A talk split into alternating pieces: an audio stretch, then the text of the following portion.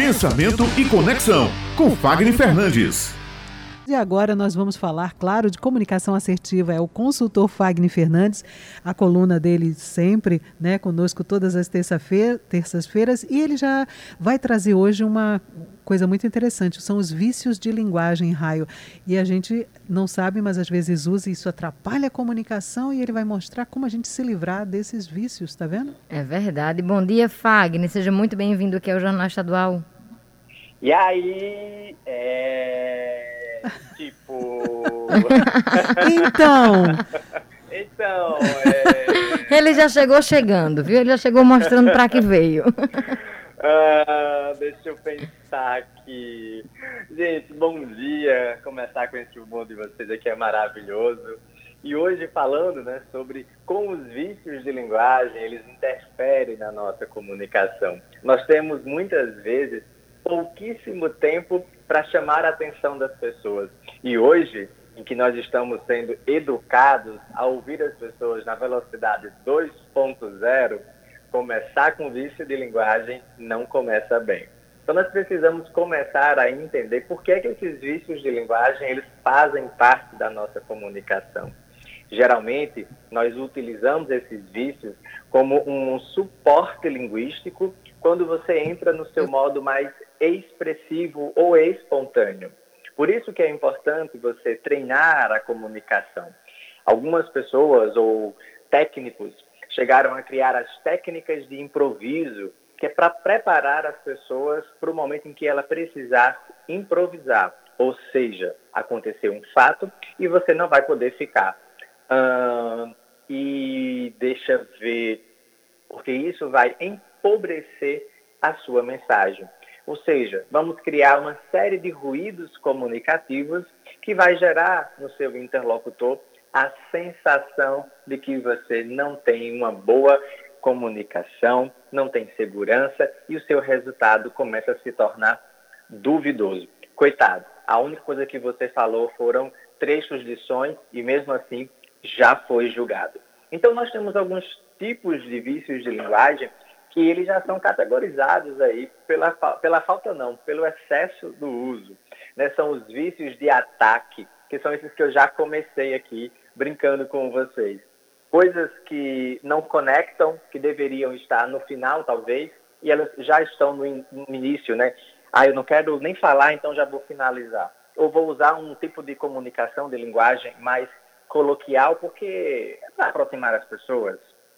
Existem também os vícios de aproximação, que são esses. É, e, ou seja, eu alongo a vogal para gerar uma certa intimidade, uma sensibilidade, enquanto eu estou ali pensando, enquanto eu estou raciocinando para que as coisas possam acontecer. E o engraçado é que existem os vícios de conclusão, que são os vícios mais comuns e que as pessoas geralmente começam a utilizar já no início, certo?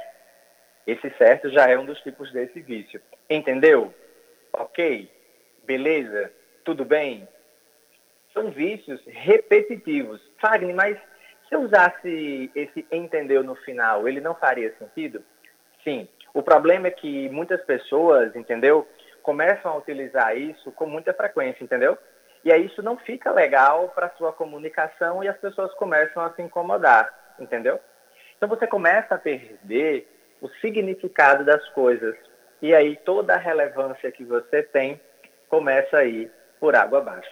Comece a pensar, comece a treinar e comece a perceber dentro do seu padrão linguístico o que você precisa mudar para que você tenha um resultado mais assertivo e dessa forma você consiga chamar a atenção das pessoas de forma mais significativa. Ou seja, eu estou falando porque eu tenho convicção, porque a minha mensagem é clara e ela deve impactar as pessoas, sobretudo no mercado digital que nós vivemos hoje.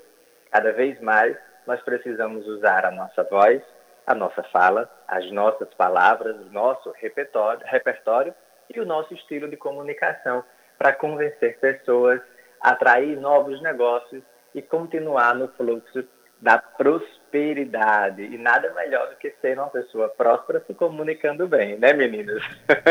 Sem dúvida. E olha, com seu bom humor, Fagno, não há quem não entenda e não aprenda, não é? E grave realmente. Olha, eu não é, não é, não é. eu agora estou um pouco tensa aqui com medo de falar, viu, Fagno? E, de, e cometer algum olha, desses vícios. Eu nem toquei no Né, tá? é verdade. O Né também é bastante usado é. aqui no Nordeste, principalmente, né? Muito, muito, isso é muito frequente. As pessoas começam a falar né, e aí vai falando né, né, né. E quando ficam nervosas, é interessante como eles começam a ser engatilhados um atrás do outro. Quando nós trabalhamos a comunicação de locutores, de apresentadores e limpamos os vícios, é interessante como eles trazem percepções novas para os próprios ouvintes. E isso ajuda muito na grade da programação, porque você começa a usar cada segundo com relevância. E se tem uma coisa que a gente sabe no mundo do rádio e da TV é que tempo vale ouro, né? E como vale? É. Porque, afinal de contas, a gente vive numa corrida contra o tempo aqui para trazer todas as notícias que o ouvinte precisa para começar o dia bem informado. Exatamente, exatamente. Show de bola. Então, vou ficando por aqui, meninas. Quero agradecer a vocês, desejando a todos os nossos ouvintes um São João maravilhoso, que nós possamos curtir esse momento cultural nosso dentro de casa, protegido, tentando o máximo possível não fazer aglomeração, curtindo o milho, uma fogueira e dançando o nosso velho e bom forrozinho.